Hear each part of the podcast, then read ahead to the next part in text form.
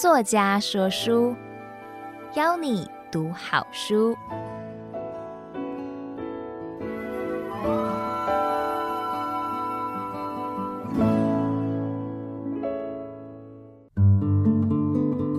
您好，欢迎收听由爱播听书 FM 制作的书斋音频。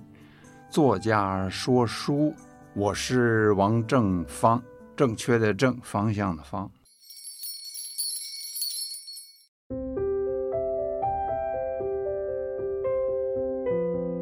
这一次要和您分享的是我的著作《调笑如戏一少年》。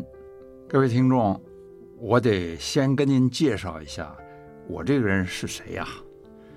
我叫王正方，一九三八年生，老头子了。我以前干什么的呢？哎，我以前干的事儿太多了。那天我在新书分享会里面，人家叫我斜杠鼻祖，乖乖。我这鼻祖都上来了，你相信吗？为什么呢？因为我是国语师小毕业的，然后念建国中学，然后上台大电机系，然后按部就班的到美国去留学，得了硕士，得了博士。我的博士是在宾州大学念的，University of Pennsylvania。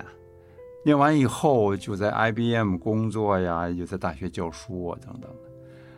可是后来我参加了保钓运动，一九七一年的时候，然后呢，在一九八零年代初期，我又涉入了电影这个行业。我对电影啊非常爱好，先拍了一些纪录片，成绩还不错，还得过一次芝加哥国际电影节的。呃，纪录片叫做铜像奖，呃，第三名是铜像奖，叫做 Bronze Hugo，Hugo Bronze 那个奖的名字。于是我就更开心了。应该说，一九八零年我参加了一个电影的制作，叫做 Chinese Mission，老陈老陈失踪了，Chinese Mission。那个片子呢，也得到大家的关注。后来又。又到了香港，就参加拍摄一部片子，叫《半边人》。这部片子很有名。四十年以后，还在台北电影节又重新放了一次。我是那部片子的，呃，演男主角和编剧。于是乎，我觉得我已经可以当导演了。于是我就 开始当故事片、剧情片的导演。第一部片子拍的是《北京故事》，是在中国大陆拍的。在美国得到的成绩也不错，又叫好又叫座等等。反正我是从电机工程转到电影制作，没有离开这个电子。可是呢，是完全不同的两件事情啊。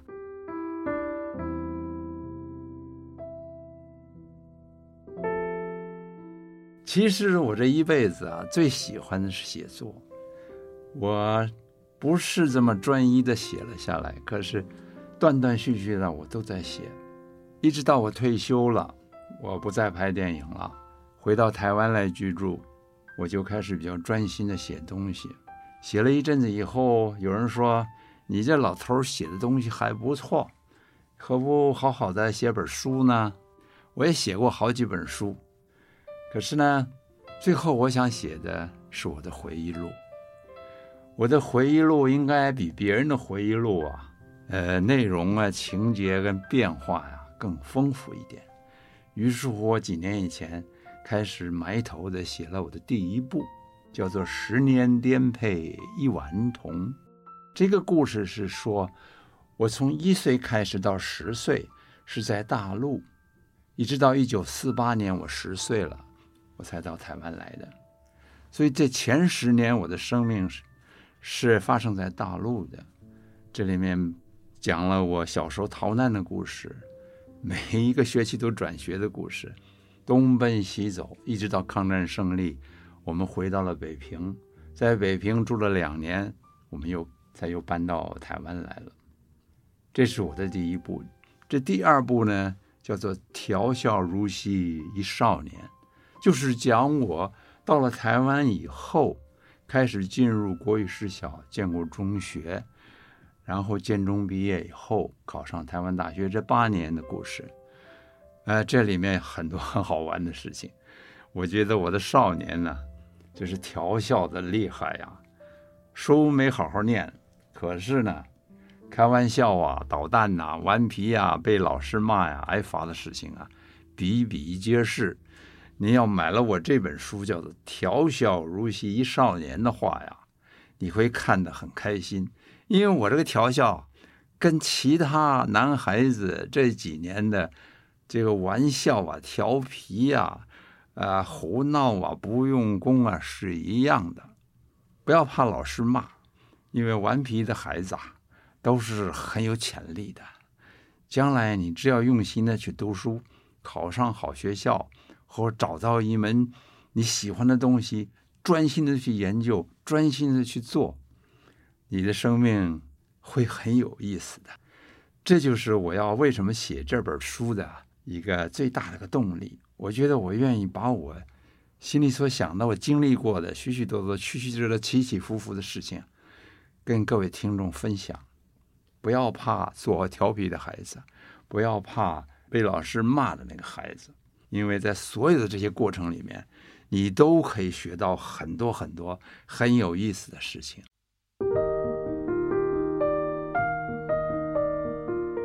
我说的这个是《调笑如戏一少年》，这是我回忆录的第二本。那么第一本没出呢，这个也也很曲折，因为我这两本书其实在中国大陆都出了，按照这个顺序。可是，在台湾我寻找这个出版社的时候啊，他们比较喜欢这第二部《调笑如戏一少年》，因为这都讲当年一九四几年、一九五几年。台湾的故事，那也不必先看我的第一部才能看第二部，这中间当然有一定的连贯性。可是我现在写的这个这这这本书啊，一共分四十一篇，你看的话也不一定说是你要先看前面一篇才能看后面一篇，这不是侦探小说，每一篇都有它的独立性，也有它的故事性，也有它的趣味，每一篇的趣味。跟故事，呃，可以独立起来，也可以连贯起来。这是我在写这本书的时候所采取的一些方式。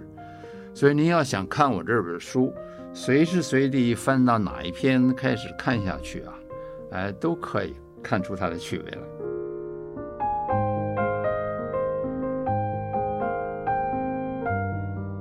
调笑如戏一少年是怎么样的一本书呢？这这本书里面一共分四十一篇，像第一篇，它的名字叫做《台北本是我的家》。我们从北平刚到台北来的时候，我我们在台湾的第一个地址是台北市古亭区重庆南路三段十四巷一号，我记得好清楚那个时候的日子，那个时候台北。非常的安静，没有什么汽车，都是主要是三轮车跟牛车。我们家就住在重庆南路三段的一个巷口上，然后我们家的邻居就是林海音他们家。林海音，我叫他夏伯母，因为呃夏伯伯何凡他原来的本本名是夏承莹，呃林海音、夏承莹他们那一家就跟我们家住隔壁。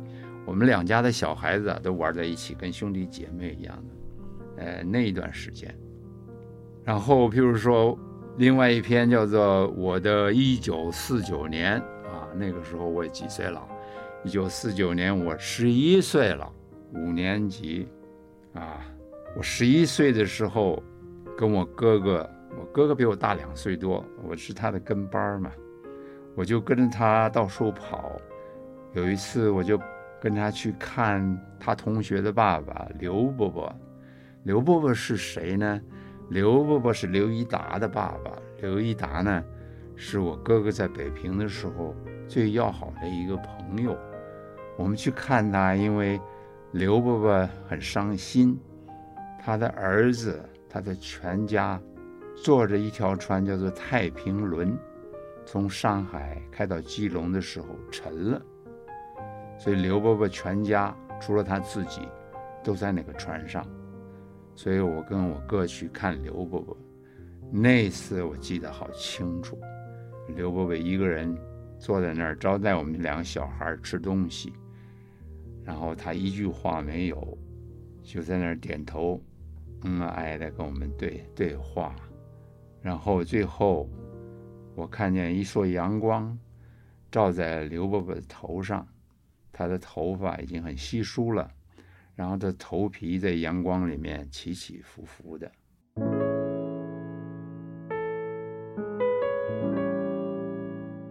我是一个很调皮的学生，我的功课都没有什么好的。可是就有一次，我写作文，老师说我那篇作文写得好。那是怎么样一个一篇好作文呢？说起来，当时我也不大不大觉得靠谱啊，所谓的，因为那篇文章那篇作文我在诽谤我哥哥。这也不是诽谤，因为我哥哥这人小的时候实在很可恶啊，他欺负人呐，他抢菜呀，他不讲道理呀，看不起我呀，我打架又打不过他，所以我就把这些许许多多的事情啊，都写在那个作文里面了。而且最重要的是，我老哥还有一一种很厉害的本事。就是把我压在底下，我四个，呃，两只脚、两两只胳膊、两条腿都不能动，他就在我的脸上啊，慢慢的滴一条口水，慢慢的滴下来，要滴到我的脸上为止。我叫那个那那一套东西叫做蜘蛛下探的酷刑啊，简直是满清十大酷刑差不多了。他就每天玩这个。讲起来太多这些可恶的事了，于是乎，我就写了一篇，交上去，心里非常忐忑的，因为这像一篇作文嘛，这简直是在讲别人坏话吧。可是我的老师张老师，我这位张老师对我真是特别的看待啊，我到现在也不能忘记他。他说：“诸位同学，我给你念一篇有位同学的。”作文非常好笑，非常有意思，他就当场念了一遍我这个毁谤老哥的文章，大家听得好开心，哈哈笑，而且班上好几位漂亮的女同学还问我说，那篇作文借给他带回家看去。你看我一下子变成很重要的人了，实在是很少见。这位张老师后来一直鼓励我写作，他。还送我一个一本很厚的日记本，在日记本上还写了一句话，让我把心中蕴蓄的东西啊，通通流畅的写出来吧。我记得那句话是他在一九五一年十二月二十四号耶诞节那天写的。这个日记本呢，我一直保存着，一直到现在，有时候还翻开来看看。翻看的话，觉得很惭愧，因为日记本好好很厚的一本呐、啊，连一半都没写完，里面是丢三落四的，有一天没一天的这样写，字迹也潦草，写的也不清不楚，白字连篇的，哎，想想看呐、实在很不用功的一个孩子。可是他的那一句话一直在鼓励着我，让我有生之年。从小到老，都觉得我应该多写点的东西，一直到现在，我开始一步一步的写我的回忆录。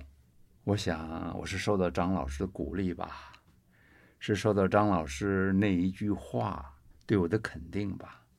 因为老实来讲，从小到大，我得到别人的肯定还不是很多的呢。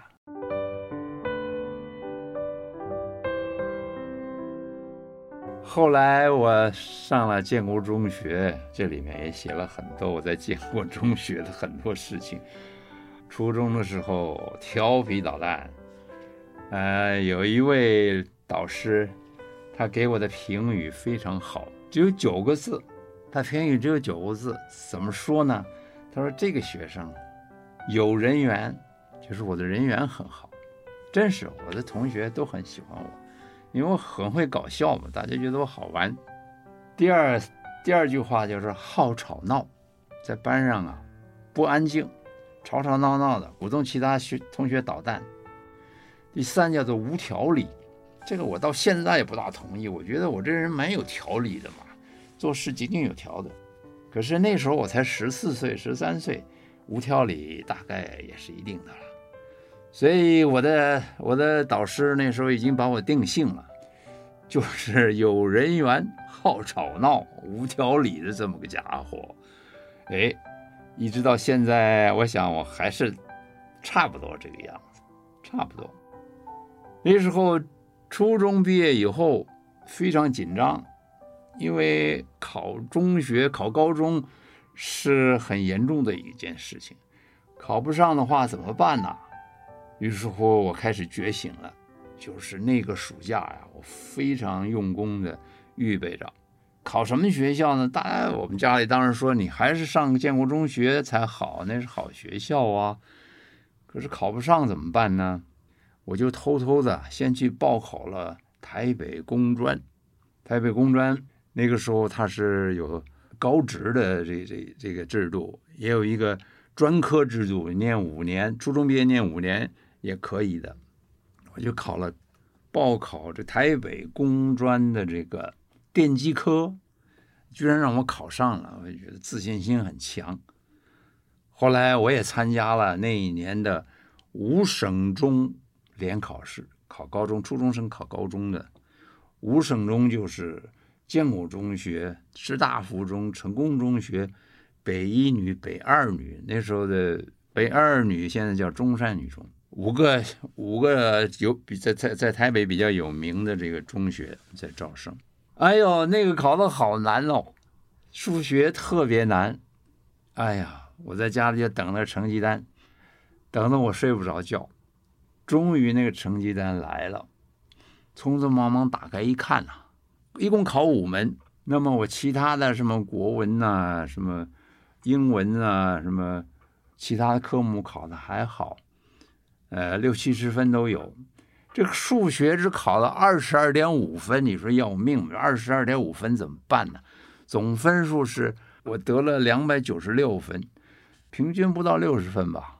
哎呀，心里觉得很难受，这也考不上了。哎，结果你猜怎么样？那一年的数学特别难呐，大家都考不好。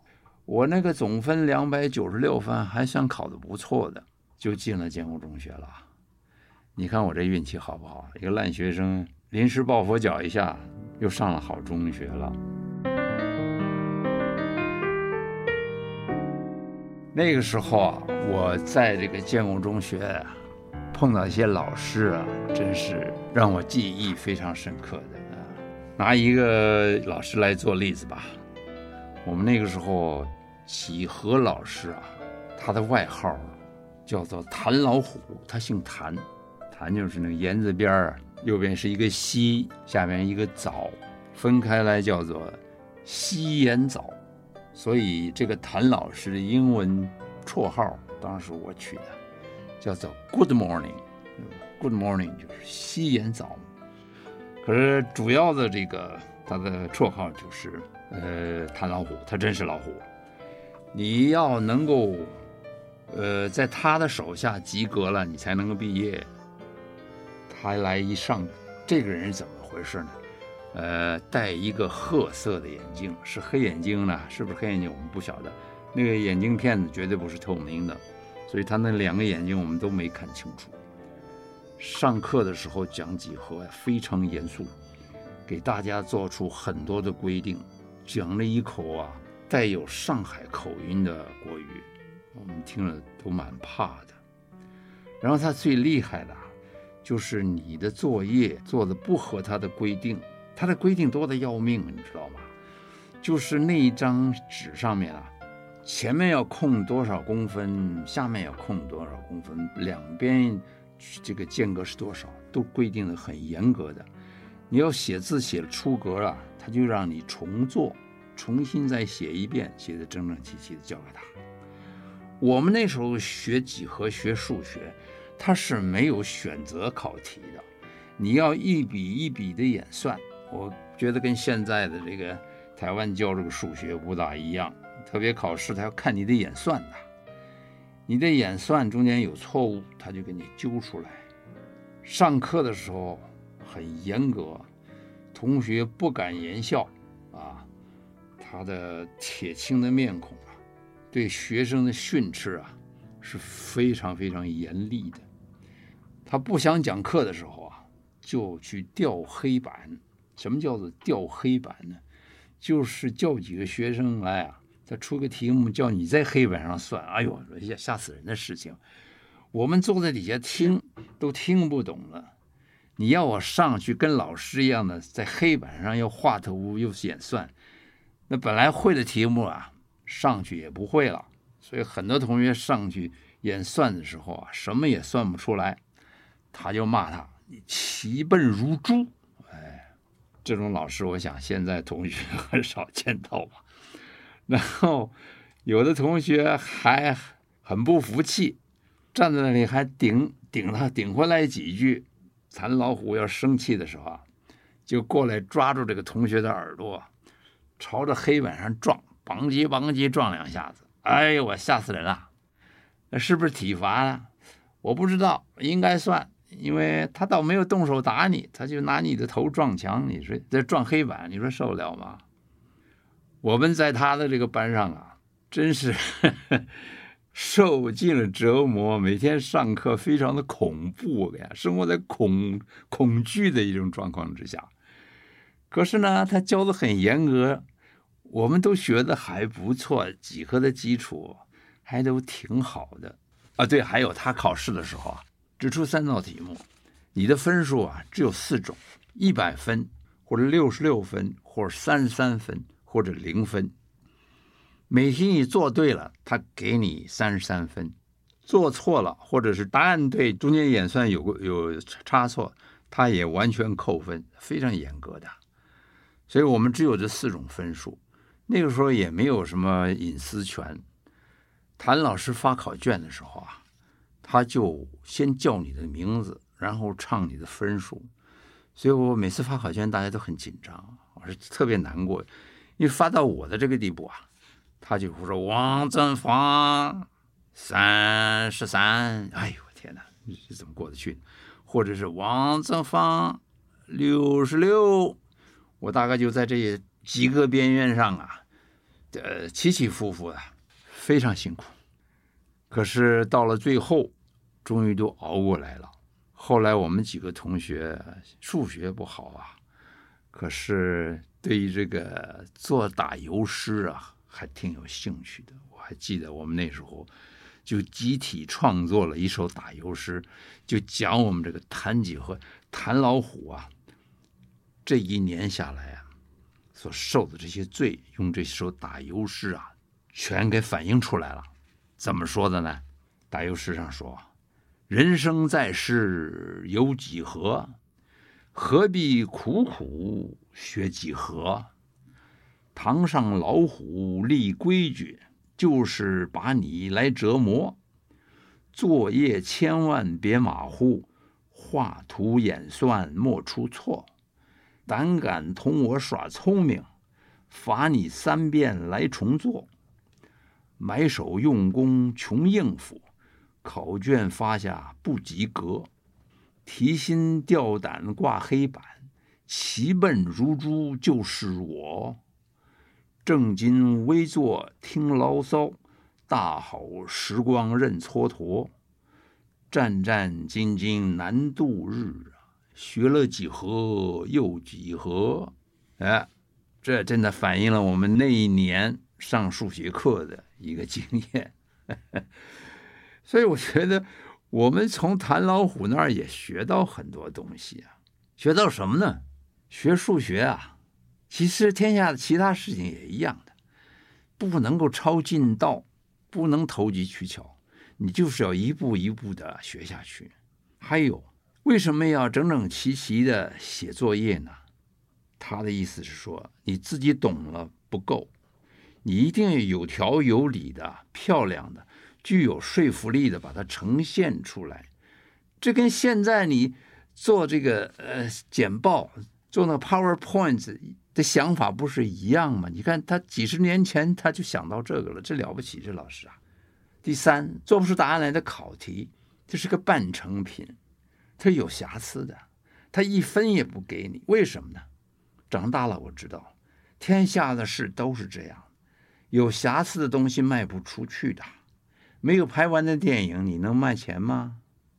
谭老师没有花很多时间讲课，他要你们自己去学。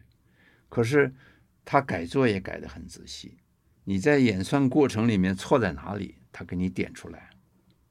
你知道你错是哪里错，中间演算的逻辑正确性是非常重要的，比得到答案更重要。答案有的时候你猜的，或者你你偷来的。你要怎么样达到正确的答案？这个过程，他教到了我们。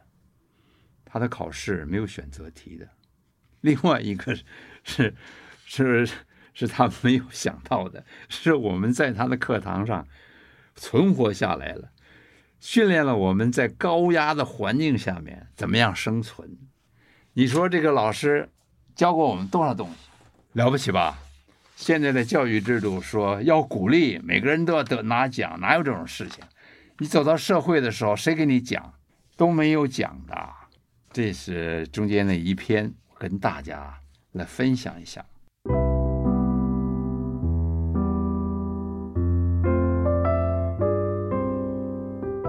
后来怎么样呢？后来我中学毕业了，成绩当然也不好。可是我喜欢的这些科目啊，我想还是文学啊、国文呐、我是最喜欢的。可是我们班上另外一个同学，他的国文比我好，比我好多了。他就是白先勇，大家一定都知道他是谁。他跟我同学，这高中三年在一班，初中我们是同学不在一班，后来上了台湾大学。我们又是同学，可是那就距离远了。他在文学院，我在工学院。白先勇的作文呐、在班上就比大家的好。那老师老给他一百分，大家都很不服气的。作文哪有一百分的？那我们作文多少分呢？我还算不错的，有时候拿个七十分，其他同学拿个六十几分，不及格都有。你说这中间差距多少？所以后来我写了这本书《调笑如戏一少年》。呃，前前一阵子我们开这个新书分享会，我就想想，要有人给我站个台推销一下这本书吧。我找谁呢？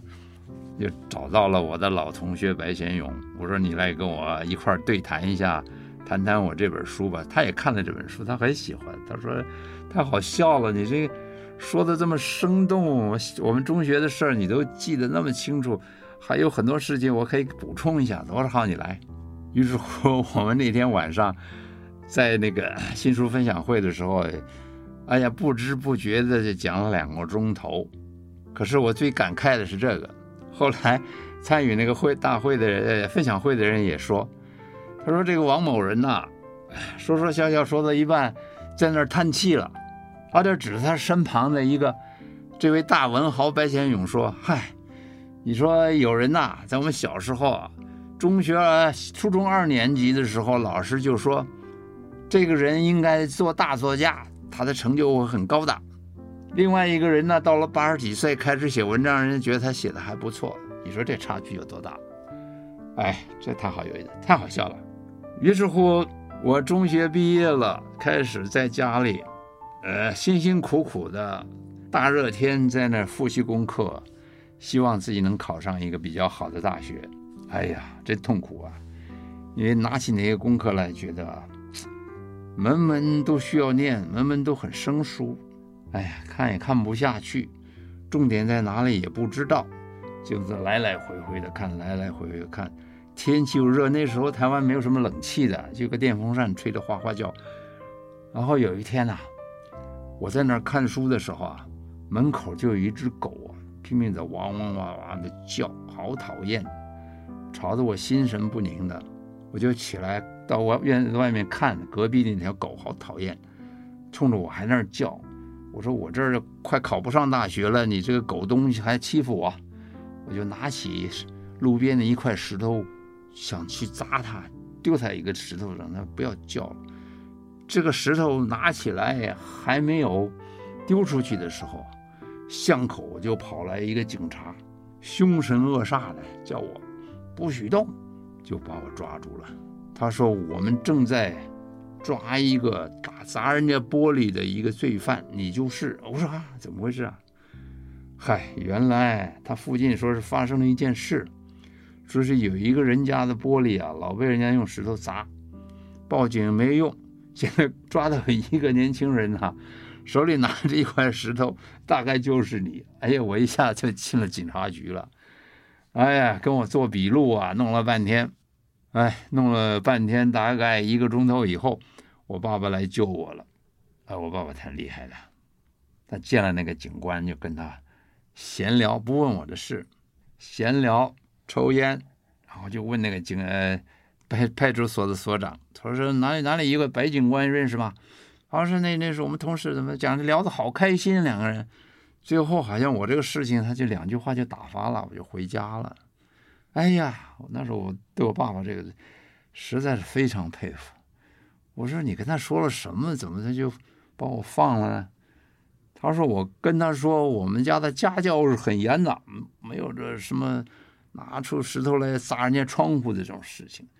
所以你说我的儿子，你怎么可能做这种事情呢？哎呀，真是惭愧啊！我差点真的把人家把人家的狗给砸了呢。最后呢，我去参加联考了，两天考下来呀，心里也没有把握。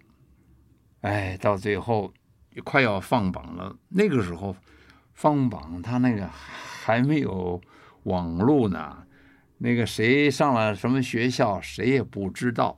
要等到第二天的报纸登出来。不过头天晚上呢，那个中广公司啊，广播电台啊，会慢慢的报这个大学联招的这个录取名单。那天晚上我就觉得，哎呀，我受不了！我在家里要听那个报告，听到最后榜上无名，我这怎么过呀？于是我就找了我的同学，放榜那天晚上，就是广播公司广播电台要播我们名字的时候，就跟他们去打弹子去了。跑那儿去弹子房去玩，顺便在弹子房也在听了，心情紧张的不得了。我的第一志愿是台大电机系嘛，听着他开始播了，台湾大学电机系录取三十四名，你知道吗？那时候台大电机系只取三十四个同学，当然前面还有一部分保障名额是给那个所谓保送的，所以总共一般大概是四十几个人。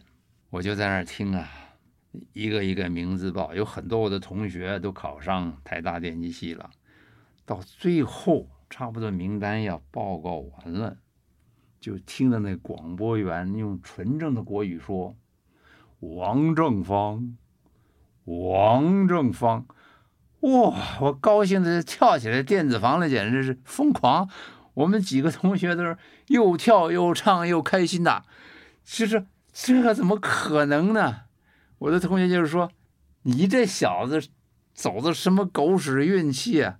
考试居然第一志愿你考上了，哎呀，我们那天晚上不知道多开心，骑着脚踏车就在台北市市区乱转乱转，转到十二点才回家。回家的时候，我妈妈还在屋里没睡觉，在等我。我爸爸已经睡着了，我爸爸不能熬夜的。我进门以后，我妈妈说：“怎么这么晚才回来啊？”我们都听见了。我最担心的是我爸爸。我说：“爸爸怎么样？”你爸爸高兴的不得了，又在那儿唱京戏呢。我说：“唱哪一段啊？”哎，不就是唱《空城计》那一段段吗？哦啊，我说是那一段啊。于是我也唱起来了。我本是。卧龙岗三丹的人，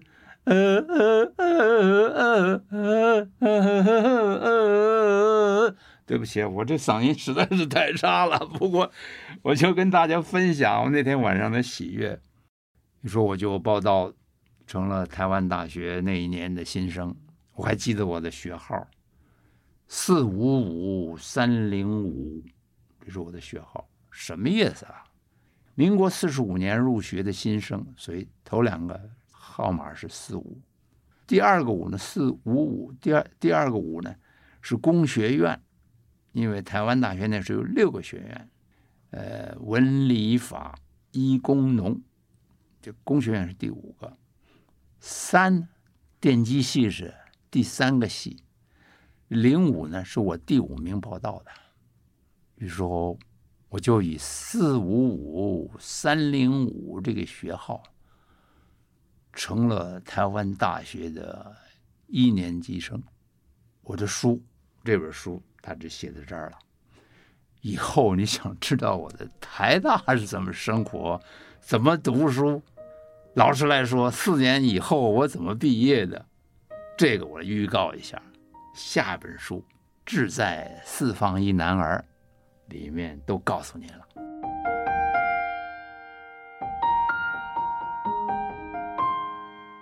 这本书我要推荐给谁呢？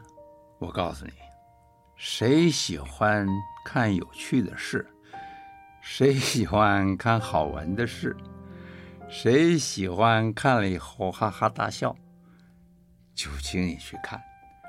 这不是一本完全开玩笑的书。我想这本书想说的，就是我过去在少年时候的一些经历，许多不是守规矩的事情，起起伏伏，调皮捣蛋，触及了所有规则和老师的训导的很多方面。可是呢，在我这个少年的经验里面，我是不停地想去踩过红线或越界，有很多时候我也越界了，我也踩过红线了，得到的结果让我学习到很多。我们必须要在一个范围或在一个规范里面去好好的学习，好好的运作，然后你熟悉了这些规矩，熟悉了这个环境，熟悉了。熟悉了这许许多多呃运作的方式，你可以考虑到，可以想到我们如何去突破，让你的境界更宽广，这才是创新，这就是突破，这就是科学的成果。这是我这想到的一个比较重要的一个思路，供大家参考而已。我想。你们听了我这一段话以后，第一，希望你赶快去看我这本书，因为这本书绝对值回票价，不会让你失望的。看了以后，我希望每位读者能够喜欢，然后能够得到一些启发，希望如此了。你怎么样去处理一件事？怎么样面对你自己的生活？怎么样来面对你的问题？怎么样去思考你的问题？怎么样去想到解决的方式？怎么样去做人？怎么样去跟别人相处？怎么样去享受你的人生？怎么样去发掘人生的乐趣？啊，我告诉你，人生是充满了乐趣的。来这一趟不容易，咱们好好的玩，好好的学习，好好的找乐趣。好好的做好每一件事情，你不知不觉你会有些成就的。